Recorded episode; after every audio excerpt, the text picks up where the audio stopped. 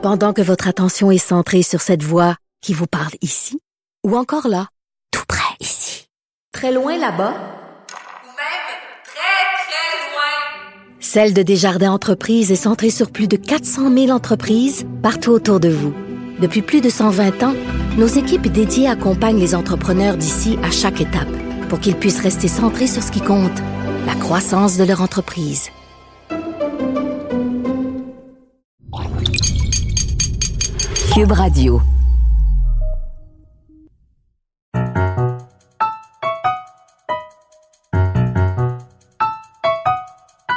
Ici Mathieu Boccoté et bienvenue aux Idées mènent le monde.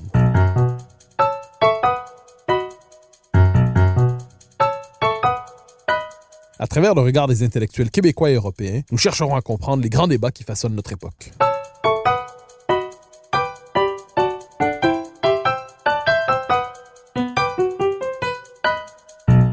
La pandémie, c'est le moins qu'on puisse dire, a poussé l'État à s'imposer partout dans nos vies avec ses contraintes et interdits pour limiter la propagation du virus. À situation exceptionnelle, mesures exceptionnelles, nous l'avons compris. Mais ils furent nombreux à s'inquiéter de la multiplication des mesures tatillonnes qui versaient à leur avis dans l'absurde, d'autant que cette tendance à l'infantilisation de la société, souvent pour des raisons hygiéniques, ne date pas d'hier, comme le démontre Mathieu Laine dans son livre justement nommé Infantilisation, cet état nounou qui vous veut du bien. Je le reçois aujourd'hui pour en parler. Mathieu Laine, bonjour. Bonjour Mathieu. Alors, une question première tout simplement à propos du titre de l'ouvrage. Qu'entendez-vous par infantilisation? Qu'est-ce que ce processus social que vous appelez infantilisation dans nos Alors c'est un processus qui date de bien avant la pandémie. J'y avais d'ailleurs consacré un ouvrage euh, qui était mon premier essai il y a 15 ans, qui s'appelait euh, La grande nurserie, en finir avec l'infantilisation des Français.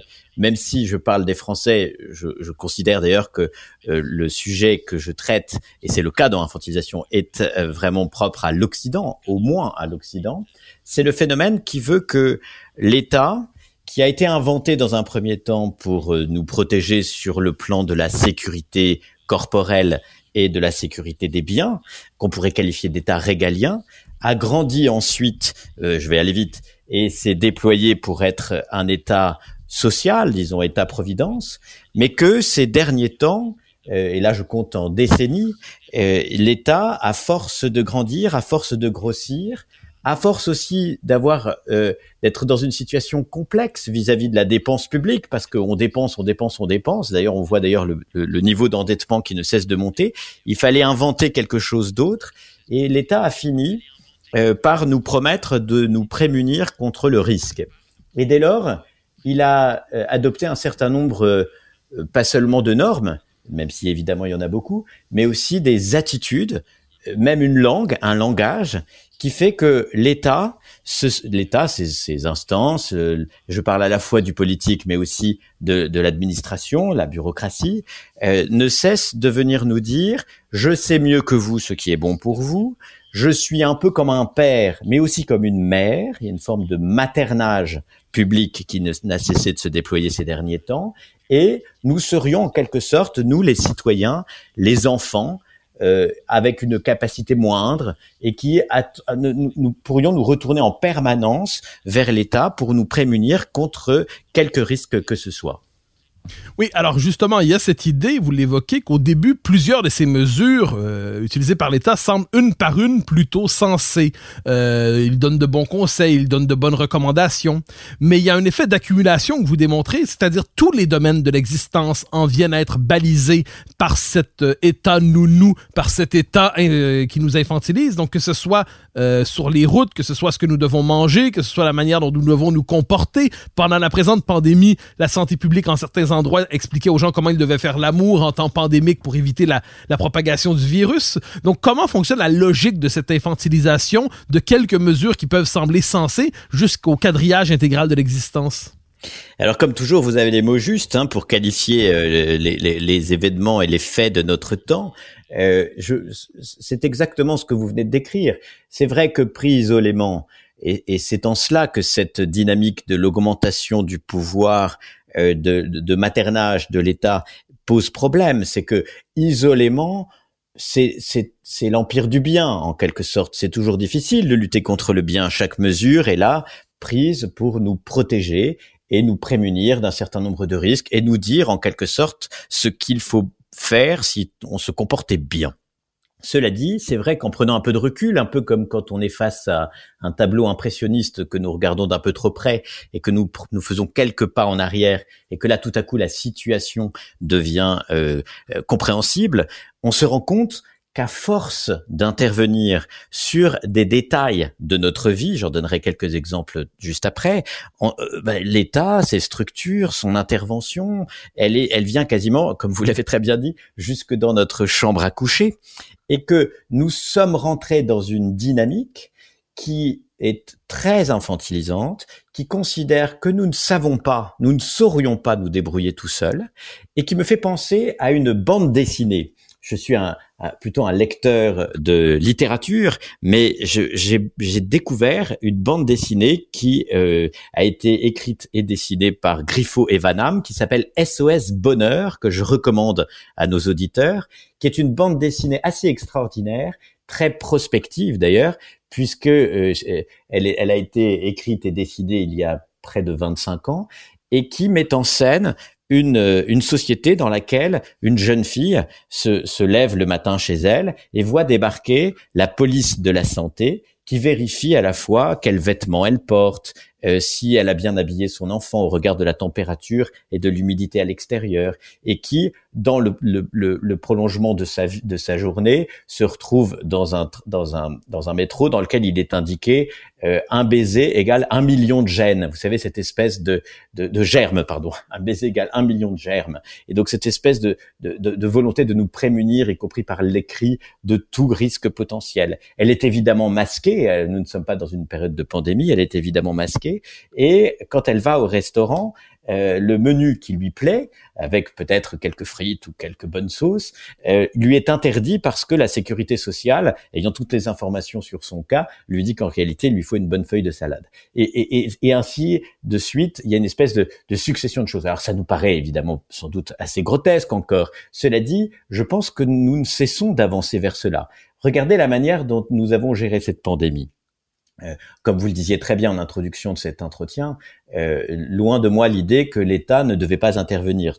Même les plus libéraux, Hayek par exemple, expliquaient, écrivaient que face à une épidémie, il est bien légitime que l'État intervienne pour nous prémunir de ce risque majeur qu'est celui de la diffusion d'un virus et pour ralentir ou freiner la propagation d'un virus. Cela dit, ce que je dénonce, ce sont les excès de l'intervention, le précautionnisme, la précaution qui devient une idéologie liberticide.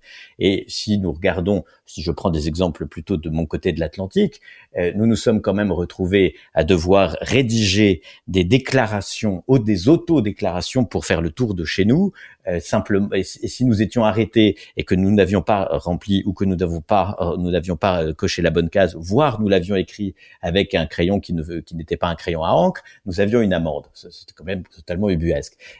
Donc ils ont réveillé Ubu. Hein. On avait interdit, ce qui était d'ailleurs à mon sens une erreur, euh, faire, on avait fermé les librairies, euh, et bien pour euh, que dans cette dynamique qui est à la fois précautionniste et égalitariste, ils se sont retrouvés alors que nous étions en train d'affronter la plus grande crise depuis la deuxième guerre mondiale. Il y avait des hordes de fonctionnaires qui bâchaient ou s'assuraient que les supermarchés avaient bâché les biens les biens non essentiels qui devaient être interdits à la consommation cette succession euh, j'en ai plein d'autres. Hein, vous savez, il y avait une interdiction, par exemple, pour les étudiants euh, de se retrouver à l'université. Mais si vous aviez 19 ans, vous pouviez pas vous retrouver à 50 dans un amphi de 1200 places. Si vous aviez 19 ans, mais que vous étiez en classe prépa, vous pouviez être à 50 dans une classe de 50. Bref, cette espèce de folie de la bureaucratie qui vient dans le moindre détail de nos vies à la fois dans cette pandémie, mais en réalité en dehors de la pandémie, et toute personne qui regarde bien son quotidien s'en rend compte, c'est l'État qui ne cesse de progresser chez nous. Et un dernier point à cet égard, Tocqueville a écrit des pages absolument sublimes à cet égard. Il avait encore une fois anticipé ce qui, allait advenir dans nos démocraties, et cet empire du bien, il l'a hélas très bien décrit, et nous y sommes plongés. Dans votre ouvrage, vous montrez qu'il y a une forme, de, je sais pas si c'est un paradoxe, peut-être peut-être est-ce le bon terme, c'est-à-dire d'un côté, il y a l'État qui prétend vouloir multiplier ses domaines d'intervention, mais pour autant, la connaissance qu'il a de l'intimité de la société, des, de tous les rapports sociaux, est assez limitée en dernière instance, c'est-à-dire il y a une illusion du contrôle social total, c'est-à-dire il nous serait possible de tout réguler, mais le pouvoir politique n'est jamais conscient des millions, des milliards d'interactions qui font une société qui lui permettrait d'avoir une régulation euh, justement éclairée. Donc, comment expliquer néanmoins que l'État se donne le droit de toujours s'étendre s'il est néanmoins conscient, on peut le supposer, que sa connaissance de la société demeure trop limitée pour que son action soit toujours aussi efficace qu'il ne le souhaiterait? Eh bien, il y a un paradoxe euh, véritable, et ce mot est très juste, c'est que d'une part, le politique, j'allais dire par nature, l'homme le plus, ou l'homme ou la femme la plus intelligente du monde, qui fut-elle ou qui fut-il, euh, ne, ne saurait pas, c'est de l'évidence, hein, pardon de le rappeler, mais ne pourrait gérer la vie dans le moindre détail d'une grande partie, d'une grande, d'un grand nombre de personnes, tout simplement parce que notre existence est faite d'une multiplicité, d'une complexité que l'on ne peut écraser ou effacer juste parce que la décision serait prise par quelqu'un qui aurait été élu et qui, par la magie d'une élection, serait désormais supposé plus lucide ou plus conscient ou en capacité de euh, décider davantage ou mieux qu'à notre place. Euh, le, vrai paradoxe est double d'ailleurs, c'est que euh, la dynamique que je déplore est une dynamique qui n'est pas simplement le fruit de la proposition politique.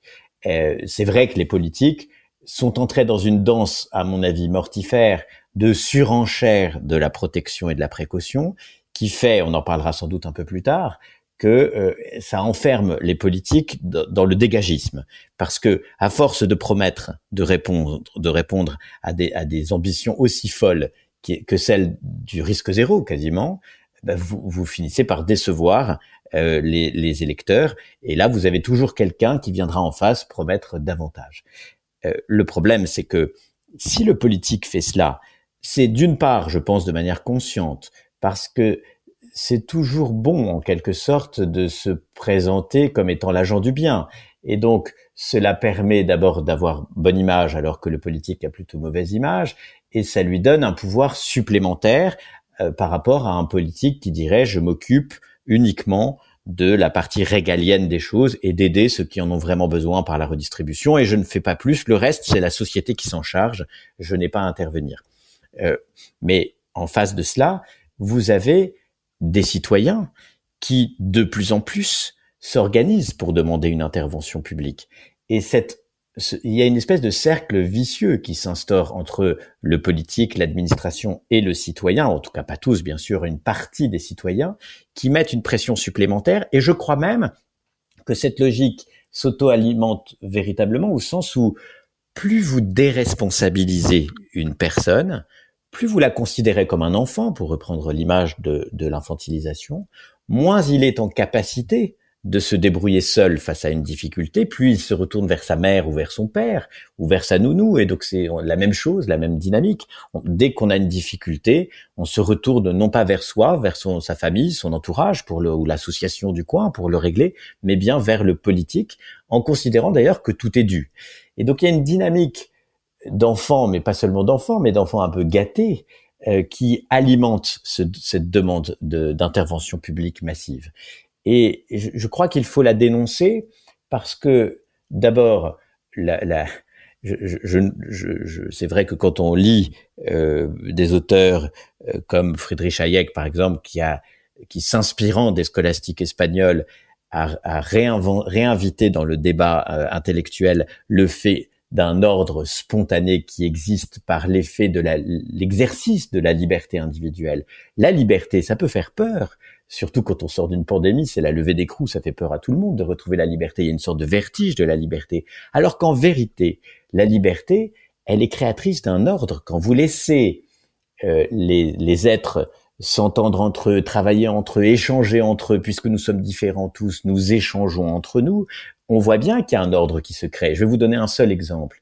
Dans une, à l'époque où il y avait encore des restaurants et des, magasins ouverts, euh, à déjeuner, quel que soit l'endroit du monde, en tout cas dans les pays occidentaux, pour ceux qui à minima en ont, les moyens, vous pouviez vous, vous pourrez à nouveau, bien sûr, bientôt, trouver tout type de nourriture à tout type de prix. Et pour autant, personne n'a orchestré cela euh, en amont. Et il y a une espèce de, de, de, de, folie, en quelque sorte, de venir qui a été très bien souligné aussi par Mario Vargas Llosa dans son dernier livre. Euh, il y a une espèce de folie à considérer que euh, quelques personnes, euh, parce qu'elles auraient été élues, de même que dans le passé, en tout cas dans mon pays, quelques personnes, parce qu'ils étaient le fils ou la fille du roi, avaient ou auraient aujourd'hui la l'espèce d'extrême lucidité pour décider à notre place. Et donc c'est, il faut à la fois revenir, à mon sens, à une forme de modestie du pouvoir et en même temps d'ambition du pouvoir, parce que si on resserrait l'État sur les fonctions essentielles, que sont les fonctions de protection de la sécurité, donc sécurité, défense, mais également de formation des générations futures, parce que c'est par l'égalité des chances qu'on sort un pays des difficultés. Et donc, école, euh, université, formation professionnelle et de la redistribution, parce que nous ne sommes pas des libéraux caricaturaux ou anarchistes, euh, en se disant qu'en revanche, il faut concentrer la redistribution uniquement sur ceux qui en ont besoin, nous remettrions véritablement l'État à sa place, à ce qu'il doit faire, à ce qu'il doit savoir faire, là où aujourd'hui d'ailleurs il pêche un peu par inefficacité, on réconcilierait la liberté et l'efficacité, et d'autre part, on redonnerait de l'air, en quelque sorte, à des citoyens, et aussi l'opportunité et la chance de reprendre un peu confiance en soi et de redevenir les adultes qu'ils n'auraient jamais cessé de devoir être. Alors, nous reviendrons très bientôt sur la pandémie, mais j'aimerais vous poser une question parce que vous êtes revenu à deux reprises sur le fait que les gens, ce n'est pas parce qu'ils sont élus qu'ils sont en position d'avoir un jugement particulièrement éclairé sur la société. Mais est-ce qu'aujourd'hui, est-ce qu'on pourrait dire que le, pouvoir qui tend à s'étendre, c'est davantage celui d'une bureaucratie qui, en dernière instance, se déploie, s'étend, quel que soit le gouvernement au pouvoir, même si à l'occasion, les peuples votent pour des gouvernements, euh, pour des partis qui chercheraient à freiner la bureaucratie, qui chercheraient à la limiter. Des gouvernements de centre-droit, des gouvernements conservateurs ont été élus, des gouvernements libéraux ont été élus en Occident ces dernières décennies, et au mieux, ce qu'ils ont pu faire, c'est ralentir le déploiement de la bureaucratie. Donc, en dernière instance, est-ce que le, le pouvoir hégémonique, c'est véritablement celui des élus, ou est-ce que ce n'est pas aussi peut-être même d'abord celui des, des bureaucraties qui toujours s'étendent? Très belle question, une fois encore. Je, il y a deux éléments dans cette réponse, euh, dans, dans, cette question et donc dans la réponse. Je pense qu'aujourd'hui, l'infantilisation, en tout cas chez moi, elle est de tous les partis. Donc c'est vrai que dans d'autres pays où nous avons, vous avez eu euh, des expériences qui sont, disons, plus, plus en, avec l'ambition de remettre l'État à sa place. En France, sincèrement, euh, sans être trop caricatural, sous la Ve République, depuis Pompidou, on peut pas considérer euh, qu'il y ait eu beaucoup de tentatives pour réduire la part de l'État et de la fonction publique dans nos vies, bien au contraire. Ça se lie assez bien dans l'évolution de la courbe de la dette, ça se lie assez bien dans le nombre de normes qui sont produites chaque année, et, et malheureusement, euh, de même que Hayek disait le socialisme est de tous les partis, euh, je dirais aujourd'hui que l'infantilisation est de tous les partis. Euh, en revanche, j'essaie de ne pas être dans le, de, ni, sombrer dans le wishful thinking, ni être totalement défaitiste, mais je crois quand même, comme Jean-Baptiste C disait, croyez à cette idée que c'est l'offre qui crée la demande. Je pense qu'également en politique, c'est l'offre qui crée la demande. Et je pense que le, paradoxalement, le pays est mûr pour que, euh, et plusieurs pays en Occident sont mûrs, pour qu'il y ait une, une offre aujourd'hui qui vienne dire, non pas il faut faire disparaître l'État, ce qui n'a évidemment aucun sens, mais remettons-le véritablement à sa place. Donc ça, c'est vraiment l'idée que c'est de tous les partis. Après, la, ce qui est vrai, c'est que la logique même de la bureaucratie, euh, la logique propre euh, de la bureaucratie, elle est très tenace. Euh, c'est pour ça d'ailleurs qu'il faut évidemment, il faudrait que comme Ulysse, le politique futur se lie les mains et puisse oser euh, aller contre cette dynamique de euh, la solution par la bureaucratie. Pourquoi? Parce que le mal vient essentiellement du mélange du centralisme et du morcellement. C'est-à-dire qu'on a les inconvénients des deux mécaniques. Le centralisme, parce que tout est centralisé, c'est toujours la même logique. Quelques-uns décideraient très très loin euh, de la vérité locale et donc se, se tromperaient. Euh, et d'autre part le morcellement, c'est-à-dire qu'on crée un grand nombre d'organismes. Alors dans la santé publique, c'est absolument abominable, et qui fait qu'en fait on déresponsabilise à tous égards. Et donc la solution n'est pas si simple. Elle ne passe pas simplement par le fait que nous décentralisions, par exemple. On a de très mauvaises expériences de décentralisation où vous remettez de l'État ou de l'équivalent État à tous les étages. Je pense qu'il faudrait repartir à l'inverse, c'est-à-dire le vrai principe de subsidiarité. C'est le vrai principe d'ailleurs de la démocratie, c'est que le pouvoir comme disait Robke, qui est un ordolibéral, le pouvoir vient du peuple, vient d'en bas. Le libéralisme mmh. par le peuple, c'est le pouvoir est au peuple.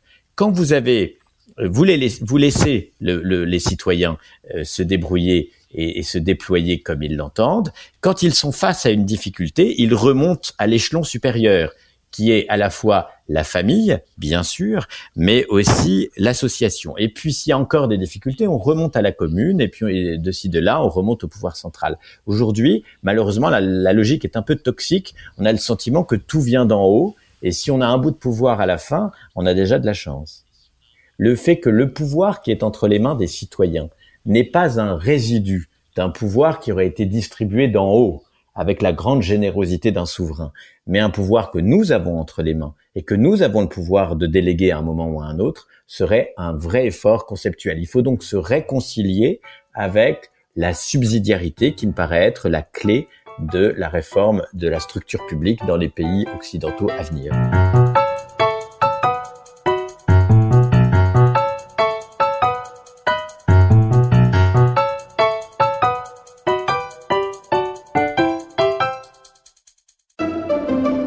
Pendant que votre attention est centrée sur cette voix qui vous parle ici, ou encore là, tout près ici, très loin là-bas, ou même très, très loin, Celle de Desjardins Entreprises est centrée sur plus de 400 000 entreprises partout autour de vous.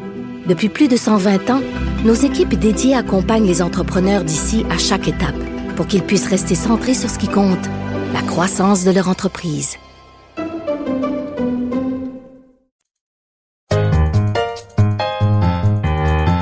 Alors nous sommes, nous l'avons évoqué plus tôt, nous sommes en pandémie, nous en sommes tous conscients, et des mesures d'exception ont été établies. Euh, elles étaient, pour les premières d'entre elles étaient acceptées. Euh, maintenant, il y a un débat dans nos sociétés pour savoir si le confinement va trop loin, et ainsi de suite, dans quelle mesure le confinement est légitime. Il n'en demeure pas moins qu'une chose me frappe à travers tout cela, au fil de l'histoire, c'est qu'il n'y a rien de plus durable qu'une mesure temporaire. Hein. Rien n'est plus euh, pérenne qu'un qu'un impôt temporaire, qu'un impôt provisoire. Est-ce qu'on ne risque pas dans la présente pandémie, au terme de la présente pandémie, de voir plusieurs des restrictions, plusieurs des contrôles, plusieurs des normes qui auront été établies, plusieurs de ces normes demeurer, rester, continuer de façonner nos vies, même si la pandémie sera derrière nous. Est-ce qu'on ne risque pas, euh, autrement dit, de conserver euh, l'état sanitaire dans une société qui serait délivrée de la COVID? Je le pense et je le crains. Alors, je pense qu'au lendemain de la pandémie, quand véritablement elle sera derrière nous, il y aura quand même un mouvement de liberté comme après une guerre, après une épidémie, il y a une espèce d'envie de rattrapage euh, qui va normalement se déployer dans les dans les sociétés et qui fera que nous aurons un rattrapage économique, un rattrapage culturel, un rattrapage comportemental. Et euh, cette envie-là, nous l'avons tous en réalité dans notre chair et on attend que cela. Euh, le, en revanche, il faut faire effectivement assez attention à la manière dont le pouvoir va restituer les, les, les, droits que nous avions et qu'il euh, a réduit pour euh, freiner la propagation d'un virus. Pourquoi? Parce que euh, le pouvoir, par sa nature, par de là même les hommes qui les hommes et les femmes qui le détiennent, le pouvoir est toujours a toujours une difficulté à rendre ce qu'il a saisi. Et c'est ce que vous décriviez très bien. Et, et c'est d'ailleurs pour cela que je suis inquiet euh, de, la démarche d'infantilisation, cette espèce de tyrannie du bien qui ne cesse par l'hygiénisme ou le maternage de vouloir contrôler de plus en plus nos vies euh, pour notre bien. Pourquoi? Parce que en réalité, c'est un chemin de servitude, je le crois. Et notre notre civilisation, si elle a véritablement progressé à ce point depuis deux, trois cents ans, c'est précisément parce que nous avons eu cette alliance entre le droit, l'état de droit, d'une part, et qu'il faut évidemment préserver, et d'autre part, le déploiement du couple vertueux qui est la liberté, la responsabilité, qui déploie ensuite les manœuvres, les, les marges d'innovation et de création. Euh, Aujourd'hui, notre chemin n'est pas un chemin de liberté. Notre chemin naturel avant même la pandémie était déjà un chemin de servitude.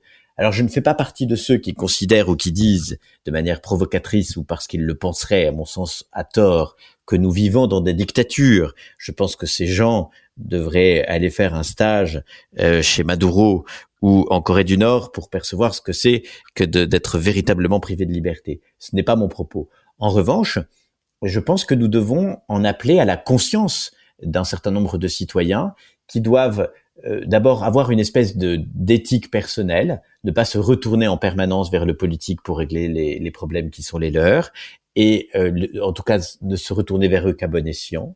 Et par ailleurs, euh, le politique qui doit cesser de proposer en permanence, parfois même de manière préemptée, anticipée, euh, des, euh, des gratuités, des solutions, des interventions à tous égards, qui, à mon sens, assèchent la responsabilité et la liberté individuelle et nous mènent sur un chemin de servitude. C'est pas juste une formule, hein. c'est que à force de se déshabituer à la liberté et la responsabilité, on finira. et c'est d'ailleurs, on le voit parfois le cas dans certains pays, par voter pour des politiques qui proposeront des vrais chemins liberticides, qui proposeront de réduire véritablement des droits fondamentaux, voire même qui n'hésiteront pas à un moment ou à un autre à instaurer un vrai despotisme. Et donc, on les siècles précédents ont connu des despotismes. Nous n'avons pas été inoculés d'un vaccin qui nous prémunirait à l'avenir du despotisme. Il faut véritablement faire attention à cela. Et je dois avouer que je suis toujours un peu étonné du fait que ces discussions-là ne sont pas si fréquentes euh, dans une campagne présidentielle, par exemple, une campagne parlementaire, politique en fonction des pays.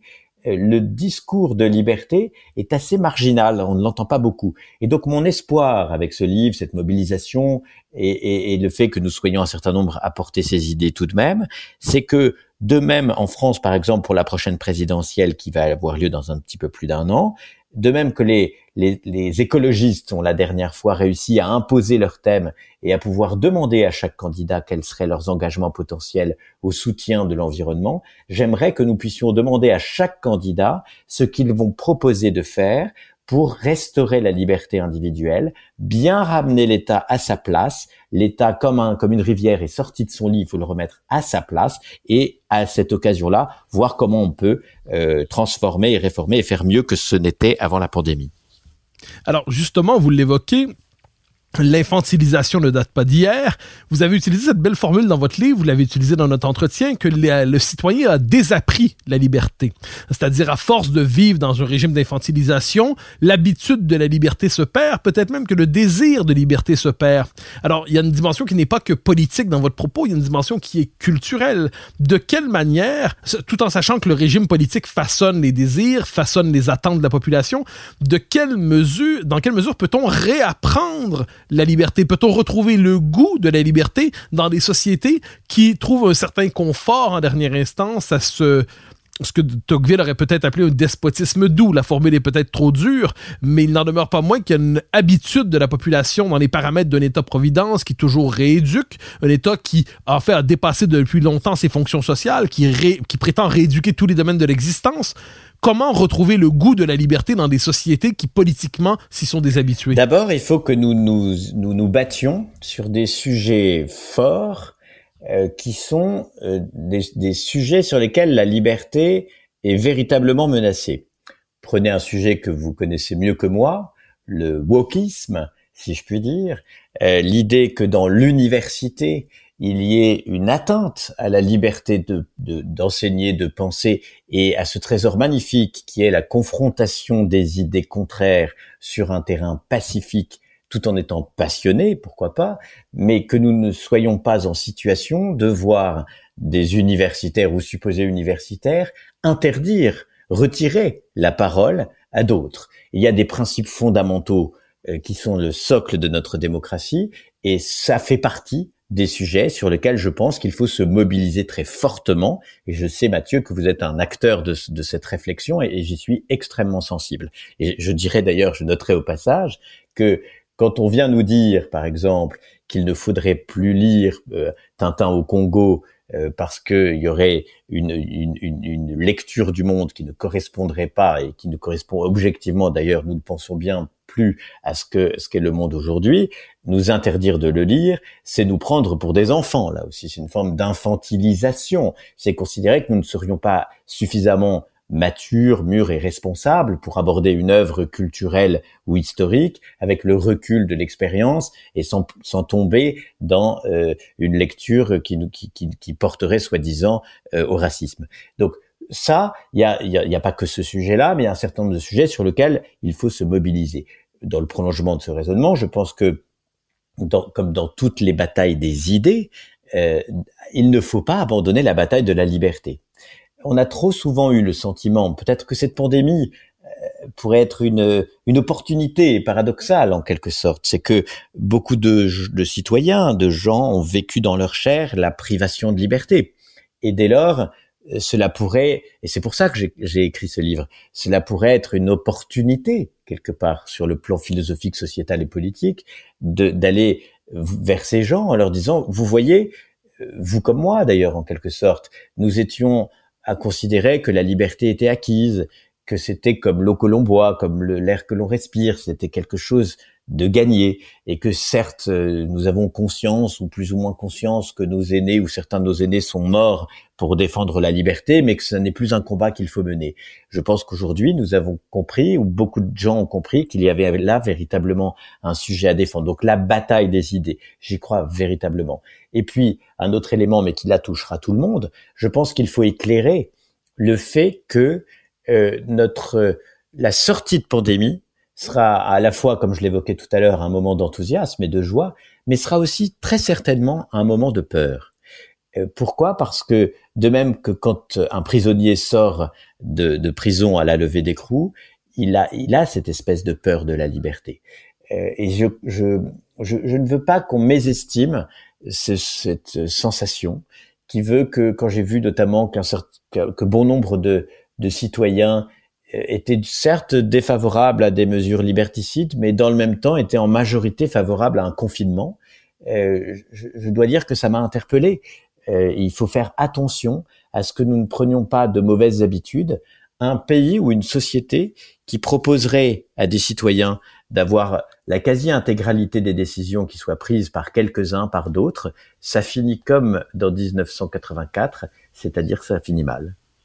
Une dernière question avant euh, de nous quitter, euh, quand on pense à l'histoire du 20e siècle, on constate que les libertés se sont souvent ont, été défendues en s'accouplant à la défense souvent d'identités historiques. Euh, je pense à, à chacun ses héros, mais Solzhenitsyn, le général de Gaulle, Churchill ont su tenir tête au totalitarisme en s'ancrant dans des valeurs religieuses, nationales, civilisationnelles, bon, toute une série de valeurs qui aujourd'hui par ailleurs ont mauvaise réputation.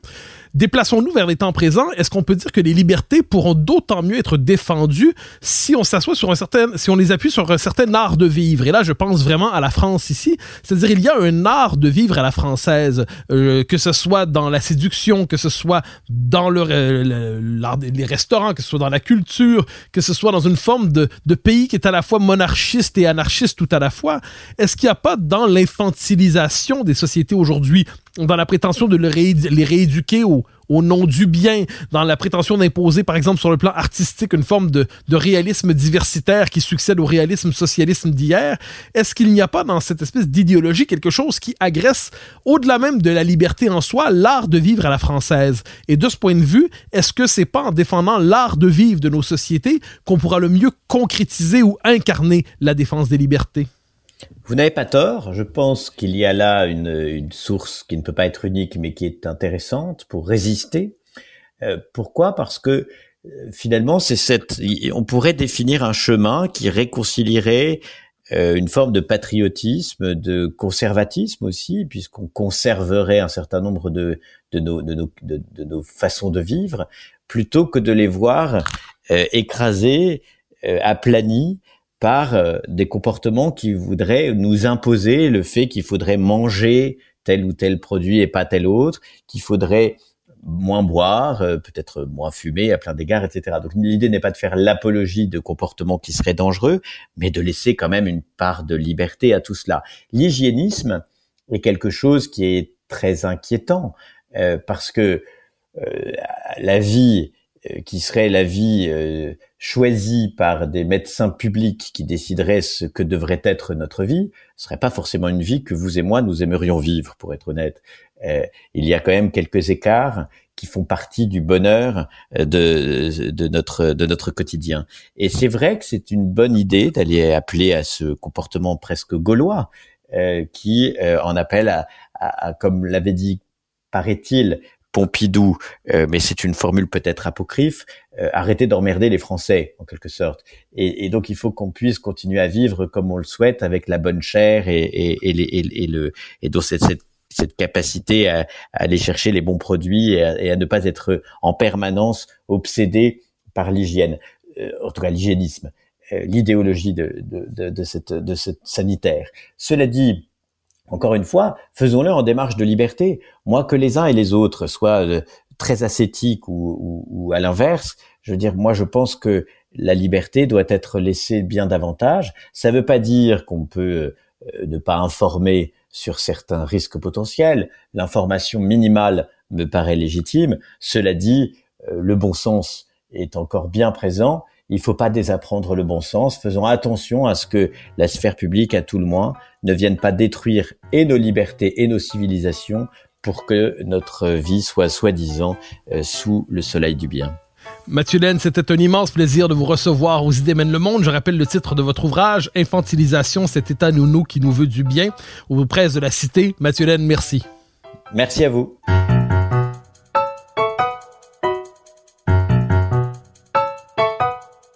Chers auditeurs des Idées mènent le monde, vous pouvez faire connaître le balado sur vos réseaux sociaux en partageant les épisodes que vous aimez. Cela nous donne à chaque fois un fier coup de main pour faire circuler les idées.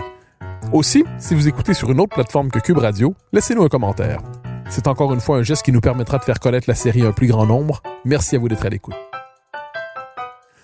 Vous pouvez me suivre sur Twitter et sur Facebook. Vous pouvez également lire mes chroniques chaque mardi, mercredi, jeudi et samedi dans le Journal de Montréal.